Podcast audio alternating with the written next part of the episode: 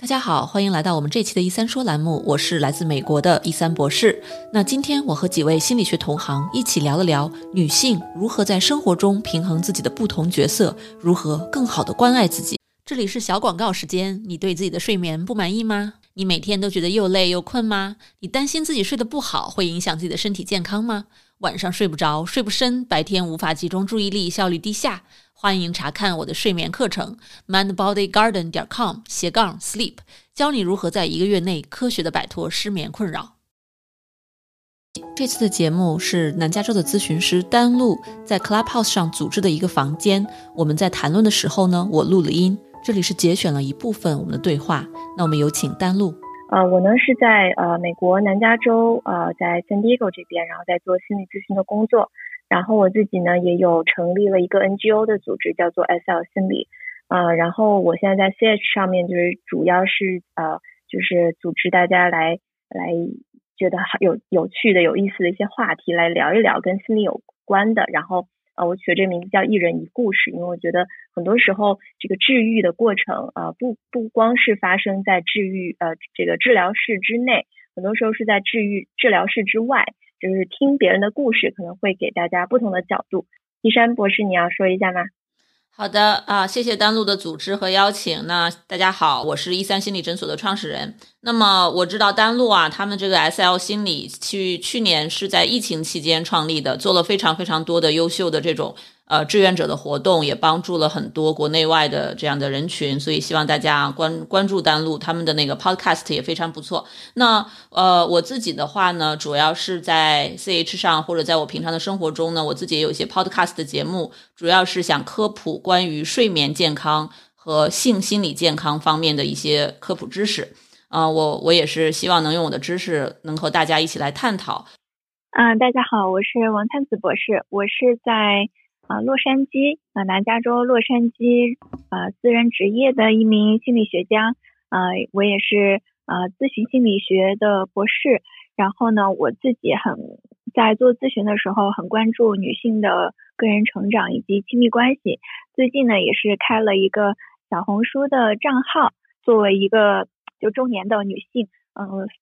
看待自己的亲密关系，不管是跟孩子还是。家人还是跟自己的原生家庭，感觉到好像，嗯，这个边界感可能是他们修炼的最大的一课，就是感觉从这个上面获得的个人成长是非常大的，所以也给给了我很多的灵感，就是嗯，来聊这个话题，跟大家一起，所以我也很。希望能够听到大家的故事，然后跟大家产生更多的在这方面的共振。因为我也是一名 女儿、一个妻子、一个妈妈，所以嗯，还是很有感受的。不光是在临床的嗯个案当中，还有在自己的生活当中，嗯，对这个女性的边界感也是很有感触的。嗯，大家好，我是一飞博士，我是呃。呃，易山博士和王范子博士的同事啊，我也是在北加州这边啊，知道心理学家，然后在这里呃见这边的硅谷这边的来访者比较多啊，然后我自己嗯是一二年过来美国这边，在国内啊就是读了那个心理学的本科硕士以后，在这边读的博士，然后也通过在这边的这个呃经历也去反思，就是咱们这个中国文化里面啊对于这个。女性的各种角色的一些期待呀，或者说甚至有说是拘束啊，然后我自己的生活当中也会经历这样一些角色转换，呃的这个呃心路历程，包括我呃之前结婚和啊到现在准备要宝宝啊这个过程也是经历了很多的这个自我的探索。然后呢，我的工作当中呢和来访者啊，我观察到比较有意思的一点呢，就是。很多来访者第一次见我的时候，如果是男性来访者啊，他们可能会更加偏重于啊，比如说个人的这个成长的议题呀、职业发展呐，或者是社交等等，也会提到一点家庭。但是我呃有很多的女性来访者，第一次面谈的时候，好好大的部分都在谈她的这个家庭的啊事情，包括她作为一个妻子、妈妈、女儿啊，或者是。呃，其他的这种女性角色，她会占很大的比例，我就觉得这一点挺有意思的啊。很多时候，我甚至在帮助这个女性来访者的时候，我会帮助他们啊，不要就是少谈一些啊，她的儿子、她的丈夫、她的呃公公婆婆多谈一点自己，尤其有时候就注意到这种趋势，就是啊我们这个女性啊，中国女性真的是非常的伟大，好多时候都把这个心思和很多的精力真的是就很付出型的，所以有时候在工作中呢啊真的是要提醒他们说你们真的是付出太多了，有时候要关注一下自己，甚至是你啊少付出一点，这个这个事情本身可能就可以。帮你减轻很多心理压力，或者减轻很多心理的症状，这也是比较有意思的一个点。那么我呃在那个之后的那个咱们的问题回答或者分享中，也希望多谈一下的机会。Hello，大家好，我是 Michelle，我现在是在呃正林山湾区东湾这边的啊私人工作室。那我平常有看个人，有看伴侣，也有看家庭。那谢谢丹丽今天的邀请。那我除了是婚姻与家庭咨商师之外，我也是气质治疗师。在我的工作经验里面，很多人会觉得说，好像今天这个某这个时刻，我选择当了妻子或妈妈，好像我就要把我自己放在旁边。所以等一下也会分享一下，说呃有的时候他们可能是重叠的，或者是怎么样去调整这之间的界限还有角色的转换。谢谢。呃，关于界限这个问题，角色这个界限这个问题呢，我呃我最近比较有感触的呢是。呃，我的表妹，那我从小呢是跟我的表妹，呃，有一点像是亲姐妹的那种感觉，一起长大的。虽然她是我的表妹哈，然后我的表妹最近就是生孩子了，呃，然后以前呢，因为我是呃，我我是她大姐，我是她表姐嘛，然后又是像亲姐妹那种的关系，所以我其实在家里面跟他们的关系，我两个表妹，然后跟他们的关系基本上就是一个大姐的这种这种样子。然后，所以其实他们很多很多的事情，我都会去，都会去管，然后都会去跟他们说，就是提供我的意见，这样子，呃，然后就习很习惯以前这样的表达方式。可是渐渐的后来，我就发现啊，特别是我出国了之后，我发现很多的事情我其实管不了了，而且我跟他们说的时候，说我的经验的时候，他们其实也不一定觉得你这个经验就能怎么样。然后，所以有一度我还觉得挺受伤的。然后我就觉得啊，有些事情我是不是说的太多了，他们也不愿意听。然后而且很多的时候，因为我年纪确实是大一些，就比他们大一些，所以其实有的时候我觉得我自己说的意见是对的。然后确实是最后的事实也证明是对的。然后呢，啊，我就会就会跟他们说，你看我当时这么跟你说吧，啊，就是那种马后炮式的那种那种教导。然后实际上是实际上就是。呃，在交流的过程当中，这样的这种状况实际上是需要避免的。就但是我觉得在家人的那个环境之下，就自己就没有那个意识。然后呃，就是直到就是最近我表妹生孩子的时候，然后我就跟她说了很多对我自己这边生孩子的这个经验啊什么的。后来说说说说说说的过程当中，我就觉得好像我是不是说的太多了。然后我是不是放了太多的这个关心在里面？然后实际上他因为他的反应也没有那么的，就是好像没有那么的愿意听，然后就有点冷淡这样子。然后我就开始重新审视自己和呃和他们的关系。虽然说我们从小就是真的是很亲如姐妹啊，呃就关系非常的 close。然后呃他们就是我们之间的这种交流也非常的 close。虽然是只通过就通过视频啊或者是微信的文字这样的交流。就什么事情都可以聊的那种，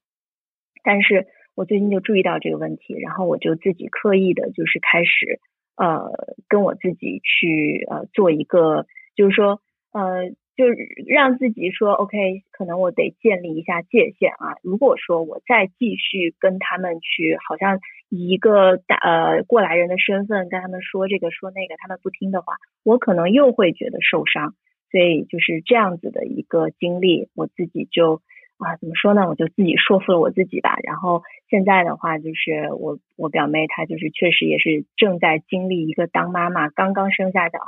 就当妈妈的那种很很 frustrated 的状态。但是我就在旁边，我就跟她说，无论你需要什么时候要跟我说话，我都在这里。你可以就是你可以让我知道。然后多的我就没有再说什么了。然后对我来说，我觉得呃这是一个很大的改变，从以前的那种一直不断的说，像是 就是像是好像我都很有经验一样那样说，然后他们觉得不舒服，然后到现在就是我啊，我觉得我自己的这个转变，就是好像让我和我表妹之间的关系好像变得呃更加的健康了。嗯，这个是我的分享，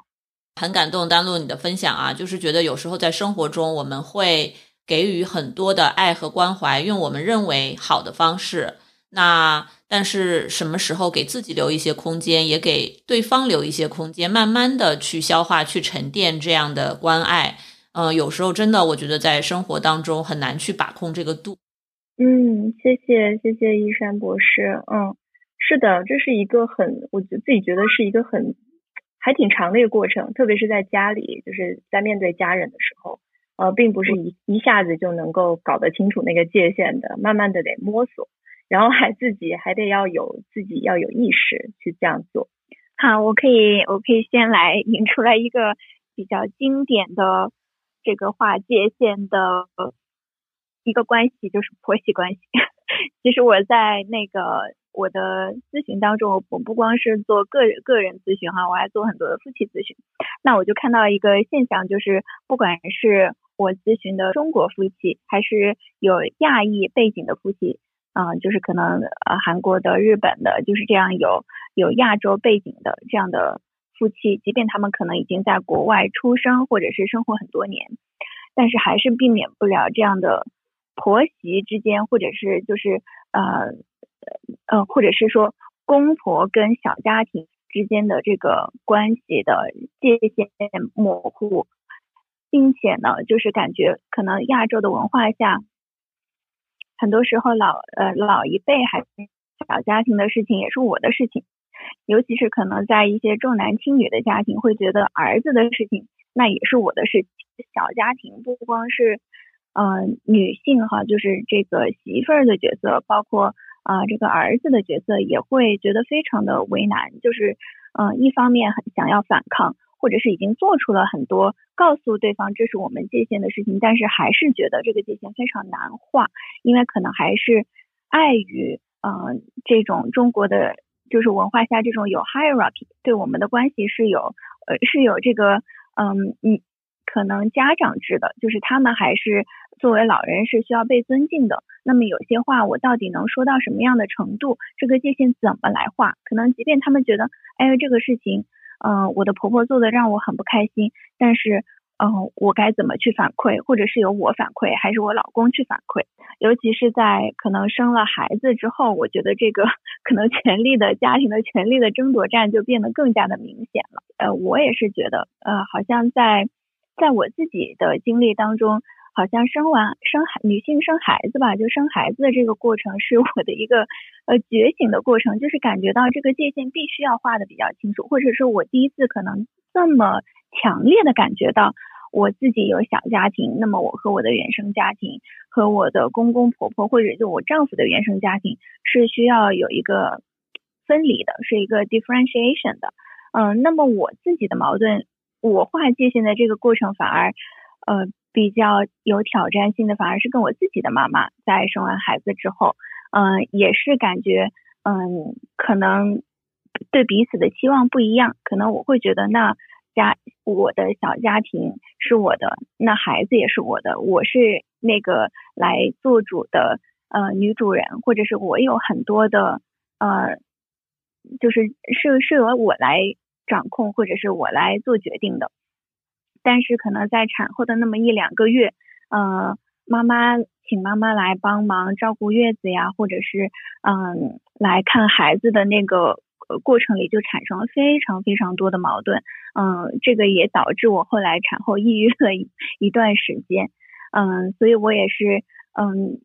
通过这个过程在呃划界限，然后我也看到，可能越愿意去面对这样的冲突。啊，不去害怕发生这样的冲突，越制造了机会让我和自己的妈妈能够沟通，啊，对彼此的角色的这样的期待或者是期望是什么样子，我们是怎么看待的？可能最开始是真的是很 rocky，嗯，也让我非常的焦虑，呃，甚至是不想要回国，或者是不想要请自己的妈妈过来再再来探视探探亲，嗯，但是。啊，我觉得发生了几次可能这样的让我们去面对这样冲突的机会以后，呃，反而这个界限更明晰，我们各自都回到自己的位置上，关系反而更融洽了。嗯，所以这是我自己的一个小故事，然后也可能引出来一个主题，就是说，呃女孩女儿跟自己原生家庭或者是婆媳关系之间的界限感。那我就分享到这儿。好，谢谢灿子。哎，我觉得女儿跟妈妈之间的关系跟婆媳关系还是不太一样，然后那个界限还挺难的。我觉得，呃，可能跟妈妈有的话可以说哈，然后跟然后婆媳之间可能有的话就说不太好，就不太好那么那么去说。反正等一下我们可以来具体来聊这个话题。如果有朋友有相似的一些呃一些问题的话，然后谢谢灿子引出这样的话题，这个真的是。呃，真的是在任何的状况之下都能看到，不管是在电视剧上，还是在呃呃现在很多那种真人秀里面，要看很多婆媳关系的问题。然后还有就是，就是因为就是在我们的真实生活当中，真的是上演了太多太多。所以，然后再加上我们现在是呃，就是说在在美国，然后在在海外，在海外，然后很多时候就是像灿子说的，很多时候长辈如果过来的话，就得住在一块儿嘛。然后住在一块儿的话，就是确实会有很多的问题出事出出现。好，谢谢灿子引出这个话题。嗯，那下面接下来一飞博士，那我就分享一下自己的故事吧。嗯，我之前呢，在结婚之前，我其实是有 cold feet，就是婚前恐惧症的。啊，当时最主要一个原因呢，就是我很怕失去自我。我当时很怕作为妻子以后。我就要履行那种所谓的很多妻子的责任，或者是啊要像妻子的样子。我当时呢就觉得我虽然我其实年纪也不小了啊，但是我当时就觉得我还没有啊过完过够我自己一个人的生活。我害怕两个人结婚以后就和 dating 就是约会的时候那个期待不一样了，就可能会比如说两个家庭的融合呀啊或者对那个啊对方父母的一个责任啊。或者作为妻子应该啊要守妇道啊之类之类的，反正就是我想象中的有很多看起来都是这个约束的东西，我当时就是拒绝的。我就觉得为什么要结婚？我自己一个人作为一个独立的女性，过得好好的，然后约会的时候也就是说添了一个人，然后是我生活的一个添加而不是全部。然后我当时也不知道是那个女权主义的 影响还是什么，反正就对这个东西是排斥的。然后呢？嗯，我和我现在老公当时就这个问题就产生了啊分歧，然后他认为婚姻其实是呃两个人平等的一个关系，然后怎么怎么的啊。后来这个事情怎么解决的呢？我当时嗯婚前恐惧症跟我的朋友讲，作为女性的朋友，他们好多也就是怎么说呢，就不能理解，或者说也不能共情，或者不能帮到我吧。最后这个事儿还是啊我跟我老公自己解决的。解决的时候呢，就是他给我做出了一个承诺，他说，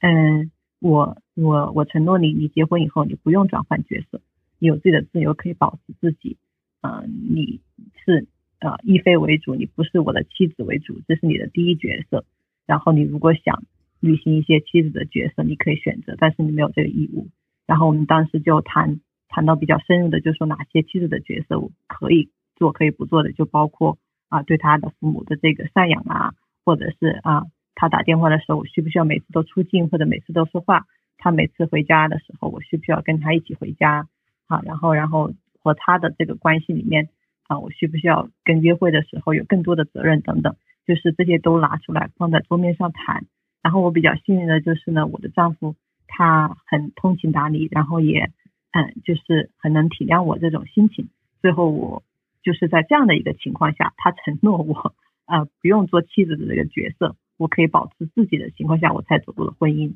然后，嗯，比较有意思的是，就是我现在啊，在打算要小宝宝嘛。然后，其实我一之之前对于这个呃要小宝宝这件事情也是非常抗拒的，也是出于同样的原因，就是我很怕我成为妈妈以后，我自己作为一菲这个独立的人，然后就会让位于一种妈妈这种角色。或者让位于这个孩子的抚养者这种角色，我就很害怕迷失自我，或者是做的不好等等等等。然后，嗯，这个这就提到我和我妈妈的关系，就是长久以来呢，她就很希望抱孙子、抱孙女之类的，然后也长久的就给我这种暗示说，你总有一天是要生小孩的，像别人一样。然后可能因为叛逆吧，我就一直也是拒绝的，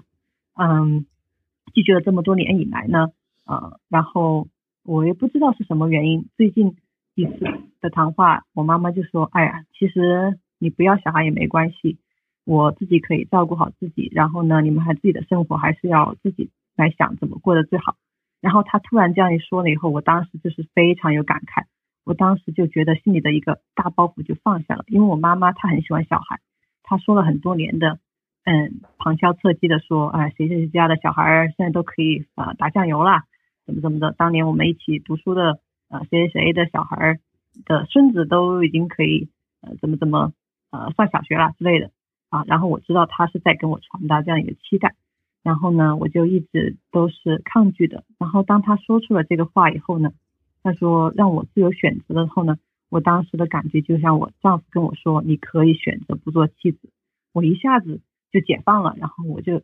第一次真正从自己的角度来想说，那到底想不想要小孩？如果说周围人都没有这个期望，我想不想？然后后来这个事情呢，啊，我就想了一两个月。想想了两个月后，我就决定要小孩。然后这个事情我跟我妈妈说的时候，她还觉得很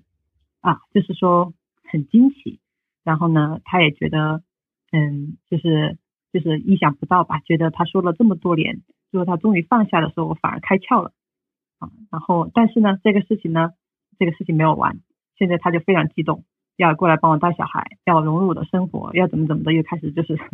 指手画脚了。所以我。就像刚刚灿子说到的，就是怎么跟母亲处理这个界限，我现在还是需要啊进一步的去去协调的。但是这个事情呢，给我的一个启示就是两件事情给我的一个启示就是说，嗯，至少对我来说，这种啊有这种 commitment issue 的人，当我真正的没有这种外界的期待的时候，我反而能够听从自信，看得更更清楚，然后反而愿意去承担一点点啊。做妻子或者做妈妈的责任，我觉得当这个承担是发自内心的时候，我可能觉得，嗯，我能够看到他的好处，我能够感到，呃，这个，呃，这种情感上的自发性带来的一些，嗯，就是值得去为他辛苦的东西。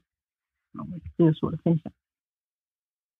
哇，谢谢一菲博士，好棒的分享啊！然后我觉得你先生特别尊重你，太特别特别尊重你，这是真的是很好的一件事情。是的，嗯，真的真的太棒了，很多男性都要向你的先生学习，我觉得。然后，嗯，一菲博士也讲到一个很很有趣的点哈，就是，嗯，在就是在你其实你慢慢的，你作为独立，你已经就是作为独立的一个人开始去做这样的思考的时候。然后你很清楚自己到底要不要啊做这样一些事情，承担这样一些责任的时候，反而身边的这个这个，特别是你妈妈的这个态度就转变了。然后或者是哪怕是你跟你先生的交流的过程当中也是这样子的，就是你在坚持的，然后在就是在平静的坚持的呃呃思考自己到底要的是什么，你的角色又是什么，你能够做到什么，你不能做到什么，就是这个东西画的非常的清楚了之后。身边的人就哎态度就转变了，我觉得这是蛮有趣的一个现象。我是很欣赏伊菲博士的勇气，因为他其实平常做人也非常的磊落嘛，非常的这个直率。那我特别欣赏的就是作为一个女性，能够在比如说在婚姻上面，呃，自己有一些想法的时候，能够把这些东西拿到台面上，非常仔细的摊开来讲。我觉得呃这样的一种行为和勇气，其实是。非常美好的一件事情，因为我感觉在临床工作中啊，嗯，碰到很多女性在生活中边界的模糊，或者有时候把自己压得喘不过气来。呃，一方面是可能周围的环境和周围的家人配合度没有那么高，没有那么理解；但另一方面，有些很多时候我们也会有很多的自我压抑吧，就是呃自己有想到一些东西，但是因为各种顾虑，因为考虑到别人的感受，不太敢说出来。或者呢，说出来呢也模模糊糊，不是表达的很清晰。呃，对方的这个表达稍微有一点 discouraging，哎，我们立刻就不说了。然后其实就会憋出内伤，然后之后在其他的地方爆发。我觉得这样的一个情况也会导致边界感，嗯，没有大幅的提升，反而保持在一个模糊的界限。之后可能，呃。出出现问题的几率反而会更大一些，这是一飞博士分享之后我特别有感触的一点，所以也是觉得在这方面我也在思考，以后如果我迈入我的人生的其他阶段，怎么怎么能够呃在这方面向一飞博士学习，做更多的这样的一些很直接的，先要自己思考清楚，然后去勇敢的做一些直接的沟通和交流。嗯，其实我觉得今天的题目真的是很有趣，因为界限其实是我在工作里面非常常遇到的一个议题。那我自己是女儿，也是妻子，也是妈妈。那以女儿的角色来说的话，就是我有一个非常没有界限的母亲，所以其实从小到大呢，这都是一直在。在挣扎的一件事情，就是我好想设下界限呢，但是身为女儿的时候，又会觉得我好像不应该设下界限。那开始工作之后呢，你会遇到那些，比如说想要离婚的妻子，她想要跟对方设下界限，但是呢，她身为妈妈的那个角色，就会觉得说我好像应该为了孩子留下来，然后呢，就把这个妻子想要设下的界限往后退。然后在我自己呃成为妈妈的时候，我也会发现说。哎，妈妈的我好像想要跟小孩有个什么样的关系，但是我自己的我呢，其实想要跟孩子设下界限，就发现其实不同的角色里面有很多矛盾。后来慢慢在呃去探索，然后在跟那些不同的角色对话的过程中，就会发现，呃，我发现第一个要理清的界限，其实是自己跟外界对你期待的界限。我觉得这是呃女性一直以来的一个很大的意识。就好像呃，全世界的期待你都应该要放在心上。当你变成了一个妈妈之后呢，全世界都可以呃来教你怎么当一个妈妈，或者是教你怎么样当一个妻子。所以很多时候我发现，就是第一件事情是想清楚你想要跟外界的期待有什么样的界限。那当然这个界限是流动的，比如说哦，可能谁的期待对你来说比较重要，谁的期待对你来说比较不重要。那那个界限是可以随时移动。那我发现，一旦你清楚了这件事情，你就可以决定说，你想要当什么样的妈妈，你想要当什么样的妻子。那这些角色其实还是自己的一部分，就会比较整合了。所以这是一些呃经验分享，然后跟一些小发现分享给大家。谢谢。好，谢谢米少。好，谢谢你。我觉得你也讲到这个，还蛮真的，确实是这样。外界的期待和我们自己想法的界限，就是怎么样在呃这样的压力的这种状况之下，或者是在很多期待之下，怎么样做作为，就是怎么样独立的去思考。接下来的话，依山博士，你想要分享吗？你刚才有说你最后。好的，我最后再简单的讲一个自我关爱的小例子吧，就是是今天我突然想到的，也是我今天的一件事情。因为我的角色可能比大家简单一点，我现在作为一个单身的女性的话，我觉得，嗯。就是我在工作中呢，也碰到很多女性啊，不管她们是生活中处于关系当中，是妈妈、是妻子啊、是女儿，还是多种不同的角色，那她们其实也都很疲惫。很多时候，我都发现我需要在工作中跟很多的女性去聊关于女性的自我关怀这个议题。那在他们的生活当中，呃，有些人她真的就是忙到把自己放在特别后面的一个位置。他会觉得周围的人的开心程度都比我要重要，那啊，我要把所有的人都照顾好，但是最后就没有留有足够的时间精力来照顾自己。像我今天拿我今天来来做一个例子，我呃今天有九个来访者，那呃工作很长时间，我经常还要去思考我要做一些。完全的公益的节目啊，呃，去去筹划这些。那在这个过程中，我经常会想的是，周围的人他们需要什么，我能不能满足他们的需求？我们能不能尽我可能的啊，就是把他们的生活调整好？那么，如果我做节目的话，我能带给听众们什么样的内容，能够让大家听了觉得啊。确实能够学到一些东西，受到一些启发等等。那其实，在这个过程中，有时候就会忽略了自我的一个关怀。像今天节奏这么满，晚上要来，我我又很期待这个屋子。那我其实今天工作之后，我就想，我可以，我当时精力很好，看了九个来访者之后，我觉得我的精力还是很旺盛，我完全可以去剪辑一下我录制的节目，呃，这个剪辑出来一个完整的成片，就可以之后再发布。但是呢，我思考了一下，这样的一个连轴转，一天转十二三个小时呢，虽然我可以承担，但是这个自我关怀就没有了。哦，那我选择就是有选择的、有意识的去在今天的工作之后去躺了一小会儿，就是 take 了一个小 nap。呃，这个的话，我觉得真的是一个选择，并不觉得累的时候，但是有安排的去刻意的做这种自我关怀的一个小的举动，那还真的睡着了，而且整个人精神在之后呢，觉得特别的好。虽然是很短暂的一个小 nap，我就在思考今天晚上这个议题，我就觉得有时候我们在生活当中真的是会去面面俱到的想很多的事情，然后总觉得自己。像一个超人一样的在不停的运作，可以帮助周围的人都可以 manage 的很好，但是有时候可能需要需要刻意的留出一些时间空间给自己来关怀自己。那我觉得女性其实是这个啊世界上。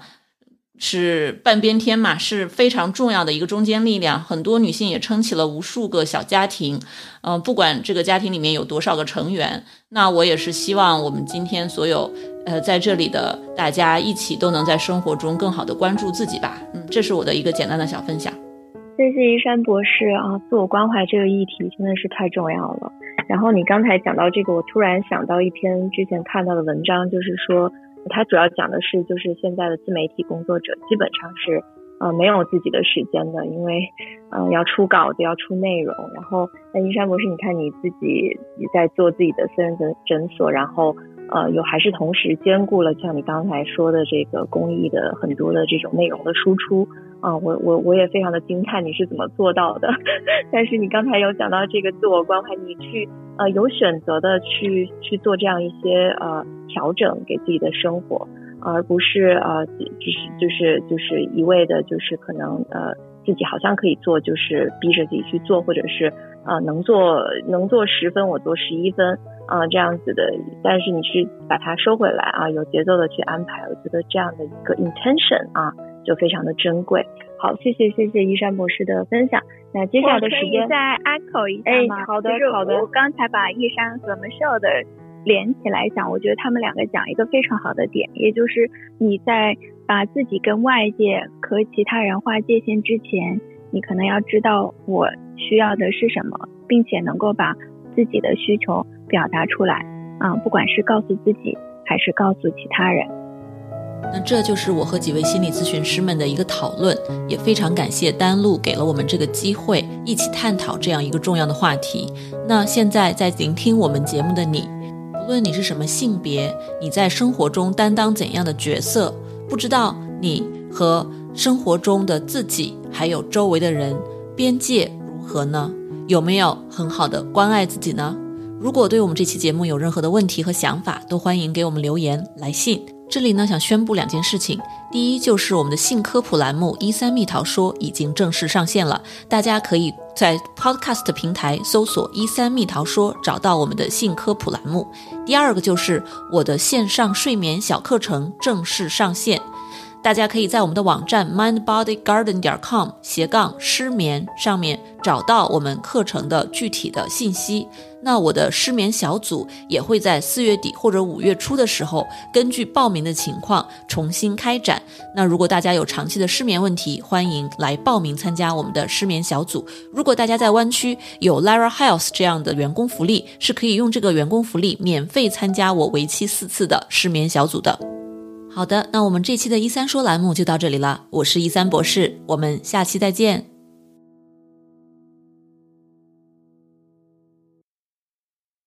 如果你饱受失眠的困扰，我保证这个方法会对你有帮助的，哪怕只是帮你多睡几个晚上的好觉，也是件好事儿。过去这么多年里，我的这套课程和方法帮助了全球很多的华人治好了他们的失眠，所以呢，我对这套方法是非常的有信心。如果你或者你认识的人受到了失眠的困扰，欢迎查看我的线上失眠治疗课程，mindbodygarden 点 com 斜杠 sleep。